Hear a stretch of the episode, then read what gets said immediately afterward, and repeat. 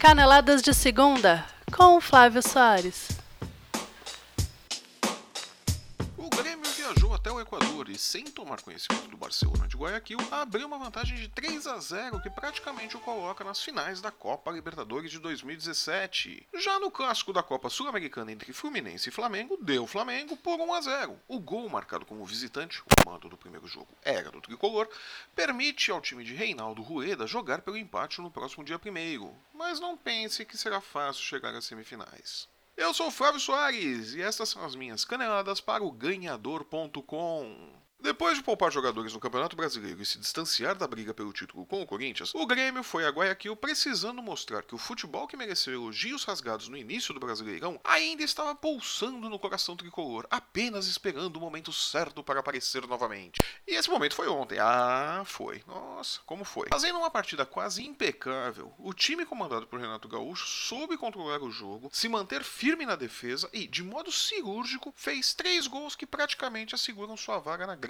final da Copa Libertadores. Vai ser preciso um desastre dia primeiro em Porto Alegre para tirar a vaga do Grêmio. Mas é assim, o Grêmio vai ter que fazer errado. O Grêmio é finalista da Copa Libertadores. Ninguém vai admitir isso publicamente, mas é verdade. O Grêmio já está na final da Libertadores. O Renato Gaúcho conseguiu o seu objetivo. Depois de fazer figuração em campo no final de semana, na derrota para o Palmeiras pelo Campeonato Brasileiro, o astro e craque do time, Luan, foi o grande destaque do jogo e, numa noite inspirada, marcou dois gols, um em cada tempo, e ainda participou dos lances mais perigosos do duelo. O lateral direito Edilson, que vive a melhor fase da sua carreira agora no Grêmio, né? Tudo que ele não jogou no Corinthians, em outros clubes onde ele passou, ele está jogando agora no Grêmio. É impressionante como o Edilson está bom. Fez o segundo gol da partida numa cobrança de falta ainda no primeiro tempo. Né? O Banguera deixou um canto ali pro Edilson bater, o Banguera nem se mexeu. Né? Fez fez o segundo gol ali com certa facilidade até o Edilson que bate muito bem na bola. Aos 20 minutos do primeiro tempo, o tricolor gaúcho já vencia por 2 a 0 e deixava claro quem é que mandava em Guayaquil. O Barcelona, como não poderia deixar de ser, voltou mais ofensivo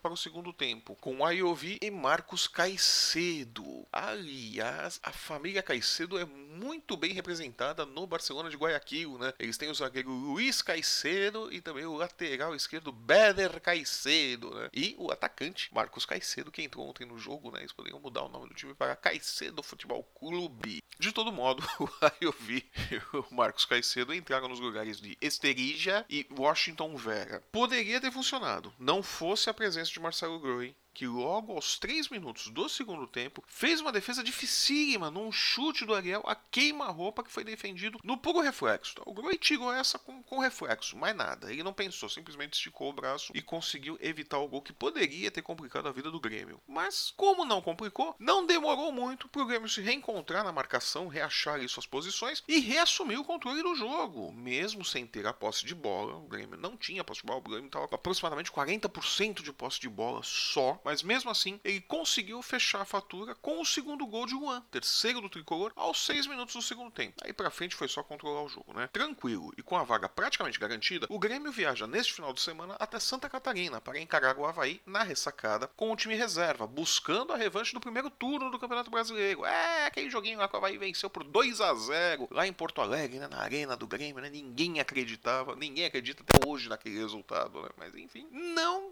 que o Brasileirão tem alguma importância nesse momento para o time do Renato Gaúcho. Não.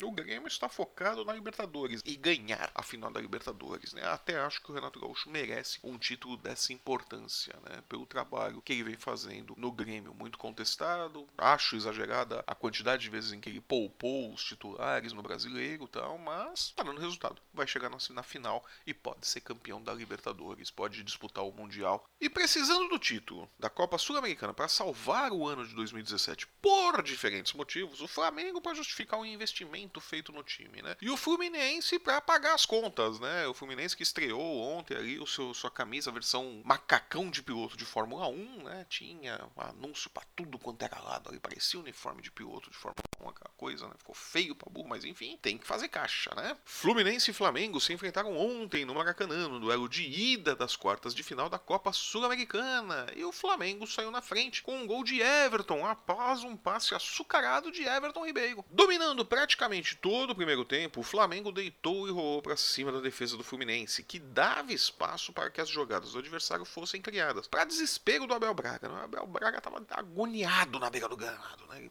Assustador. O tricolor pouco ameaçava e na primeira metade do primeiro tempo já estava atrás no placar. Henrique Dourado, depois de uma boa jogada de Marcos Júnior, tentou igualar as coisas, mas parou na boa atuação de Diego Alves, um verdadeiro gigante no gol rubro-negro ontem. Precisando de pelo menos um empate para equilibrar as coisas no jogo de volta, o Fluminense voltou melhor e mais agressivo para o segundo tempo e passou a pressionar ainda mais depois das entradas de Wendel, Wellington Silva e Robinho nos lugares de Orejuela, Marcos Júnior e Marlon. O tricolor pressionava, mas a bola não entrava. Ou ficava nas mãos de Diego Alves, ou parava na trave. Trave, aliás, que salvou o Flu também numa cabeçada de Juan que quase ampliou a vantagem rubro-negra. Se fecha 2 a 0 acabou, né? É fim de jogo pro Fluminense. Pelo que os dois times mostraram, o 1 a 0 foi injusto. Como foi o 4 a 1 do Flamengo para cima do Bahia no Campeonato Brasileiro. Um empate teria sido um retrato melhor do que foi o jogo, mas o futebol não é um esporte justo e o Flamengo joga pelo empate na próxima quarta-feira para chegar às semifinais da Copa Sul-Americana. O Fluminense precisa devolver o 1 a 0 para levar para os pênaltis ou vencer por dois gols de diferença para seguir adiante. Difícil,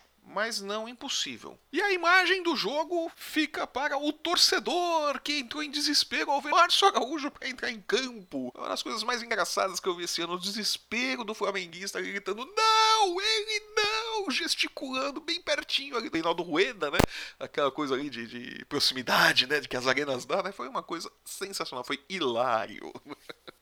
Eu sou o Flávio Soares e essas foram as minhas caneladas para o ganhador.com. Se você gostou do nosso programa, deixe o seu joinha, deixe o seu curtir, espalhe o link por aí. Deixe o seu comentário, nós queremos saber a sua opinião. Aproveite também para nos seguir nas redes sensuais, basta procurar ali o ganhador no Twitter, no Instagram e no Facebook. E se você estiver ouvindo esse programa pelo YouTube, assine o nosso canal e não perca uma publicação. Entre também no nosso site, o ganhador.com, e assine a nossa newsletter newsletter. Estamos preparando surpresas para os assinantes da newsletter, prêmios, sorteios e muito mais. Você não vai querer ficar de fora. Eu volto na próxima segunda-feira com o resumo da 31ª rodada do Campeonato Brasileiro. Será que o Corinthians mantém a diferença em seis pontos? Será que ela cai? O que, que vai acontecer? Faltando aí oito rodadas para o final da competição. Oito ou sete rodadas? Não, são sete rodadas. A 31ª? Eu não sei, eu estou perdido nas contas, mas enfim. O Campeonato Brasileiro ficou emocionante de novo. Tem disputa na parte de cima e disputa na parte de baixo. E nós vamos comentar tudo isso na próxima segunda-feira. Até lá!